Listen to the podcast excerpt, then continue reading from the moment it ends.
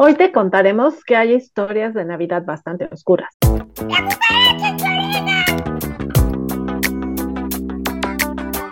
Y pues bueno, ahora vamos a irnos como un poco más atrás en las tradiciones y como a platicar sobre lo que son em, tradiciones de animales en países em, donde se celebraban las fiestas invernales antes de que existiera el cristianismo y cómo se van integrando los símbolos en el cristianismo.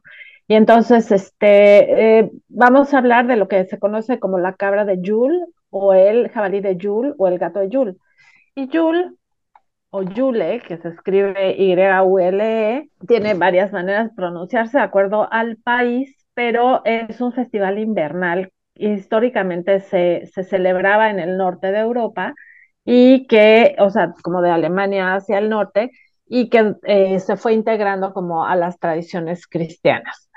Y en la actualidad, quienes se han deslindado del cristianismo celebran las tradiciones de Yule por separado en la época invernal. Y este término em, es resonante con em, distintos idiomas del norte de Europa para describir las las festividades navideñas y otros festivales durante eh, eh, esa época, ¿no? Y se usa el mismo término para otras cosas como el tronco de yulo, este pastel de tronco que, conocemos, ¿no? El tronco navideño, también la cabra, el jabalí y eh, algunas otras conexiones. Pero entonces, ¿por qué la cabra? ¿Por qué el jabalí?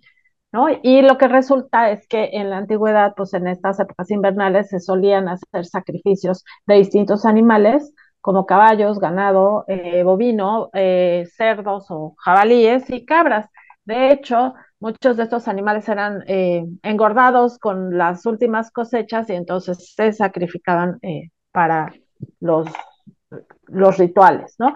Y una vez que llegó la cristiandad, pues entonces eh, dejaron de hacerse estos sacrificios específicamente para honrar a, otros dioses, a otros poderes, y em, se, se, prohíben estos sacrificios, pero se quedan los símbolos de los animales y entonces se van como transformando. Entonces, por ejemplo, eh, la cabra de Yule se, se, transforma en algunos países como en una cabra hecha de paja y entonces es una manera como en la que se sigue aceptando que haya una cabra, aunque ya no en un sacrificio, pues de alguna manera eh, este, integrada en las mismas festividades. Lo mismo ocurre con el jabalí y se hacen entonces em, con eh, los granos hechos en la última cosecha, se hacen em, panes con forma de, puerquitos, ¿no? Como decimos en México, con forma de jabalía. Y em, pues en algunos lugares esta cabra se ha ido transformando mucho más como las figuras de Santa o incluso en esta figura asociada a Santa, pero que es como el negativo de Santa, que es el Krampus y del cual Enriqueta al rato les va a platicar un poquito más pero también vemos otras figuras como el gato de Yule, y es que existe esta leyenda que, tiene que ver con esta idea, ¿no? De que em, hay que portarse bien para recibir regalos y si no te portas bien, entonces vas a ser castigado. Y entonces este gato de Yule, que parece que es como más tardío, como desarrolló en el siglo XIX, es un gato gigantesco que castiga a la gente para, por no trabajar lo suficiente y en específicamente a los niños, ¿no? Y es que resulta que a los niños que eh, trabajaban bien, que trabajaban mucho, porque en el siglo XIX los niños trabajaban, este, les regalaban ropa. Entonces los, el gato vigilaba a ver a quienes les daban ropa y a los niños que no recibían ropa, pues asumía que era porque se habían portado mal y entonces podía comérselos. Entonces, los niños era una forma de, eh, pues, aterrar a los niños, ¿no? Entonces, este, pues, eh, y, el gato de Jules va creciendo, no se si no se alimenta directamente de los niños, sí se alimenta de su flojera. Y entonces es esta figura terrorífica. Entonces, bueno, pues es un poco como es que eh, en algunos países, además de los animales del pesebre, pues hay otros animales que eh, son importantes porque van quedando como reminiscencias de otras épocas. Entonces, un poquito de, de historia para atrás. Y Enriqueta, ¿qué nos platicas ahora justamente retomando un poco lo de estas leyendas? estas historias o creencias o leyendas, ¿no? Como el que decías que es el Krampus y que es una de estas leyendas eh, que está principalmente en Alemania, en Austria y en Italia. Y eh, bueno, aunque dice la nota que se desconocen los orígenes específicos de esta bestia, pues es mitad cabra y mitad demonio con cuernos.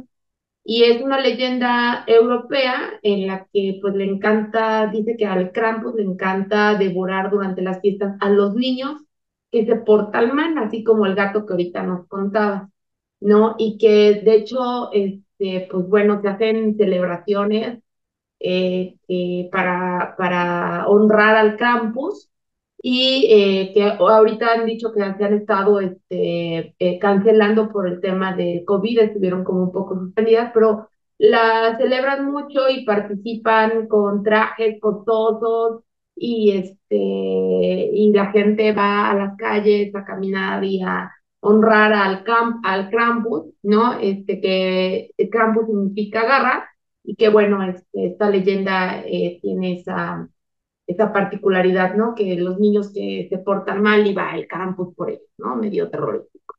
Entonces, bueno, eh, luego tenemos em, otra leyenda que está principalmente es de Islandia y es la grila eh, y su descendencia. Eh, la grila es un ogro que existe desde el siglo XIII y se dice que la grila es eh, tiene, un, tiene hijos trolls, 13 niños, para ser exactos, con nombres muy eh, feos, ¿no? Como el raspador de ollas y el lamedor de puertas, ¿no? y estos em, dice que emergen de su hogar cavernoso para ayudar a su madre y que también se aventura a salir de su cueva a reunir niños traviesos para comérselos y molestar, ¿no? Y pues bueno, eh, hay una variación en esta leyenda en donde algunos dicen que pues tiene que Grilla tiene un marido que se llama Leplaudi, que es vago y simplemente se queda en la, en la cueva cuando ella se aventura a salir con sus hijos para eh, comerse y molestar a los niños que se portan Luego tenemos a Marilu, es una eh, tradición o una leyenda que se da principalmente en Gales y pues que se dice que deriva de algún tipo de rito religioso, probablemente pagano a principios del siglo XIX. Eh, y bueno, la celebración tiene lugar alrededor de la época navideña precisamente y involucra a los residentes galenses que ponen los cráneos de caballo, colocan un cráneo de caballo en un palo y van puerta tras puerta cantándoles a los propietarios. Eh, sin embargo, pues bueno, dice que esta tradición tiene el lado positivo de que si te encuentras con este cráneo de caballo en tu puerta, pues serás el receptor de eh, la buena suerte. Y bueno, por último tenemos a calicántaros, que es eh, principalmente en Europa del Este, y que son unas criaturas parecidas a los hombres lobo, que pasan el resto, o más bien están eh, bajo tierra y suben por la, por, las, por la noche para jugar y en general causar problemas. Una vez que se han hartado de sus travesuras en la superficie, regresan a su hogar en el centro de la Tierra y eh, se rumora que dejar un colador en la puerta de la casa es una buena práctica para protegerse. Pues bueno, estas son algunas historias o algunas leyendas en diferentes partes del mundo donde pues no solamente es la parte eh, bonita. Bueno, pues esperemos que les haya gustado este especial de Navidad, este programa.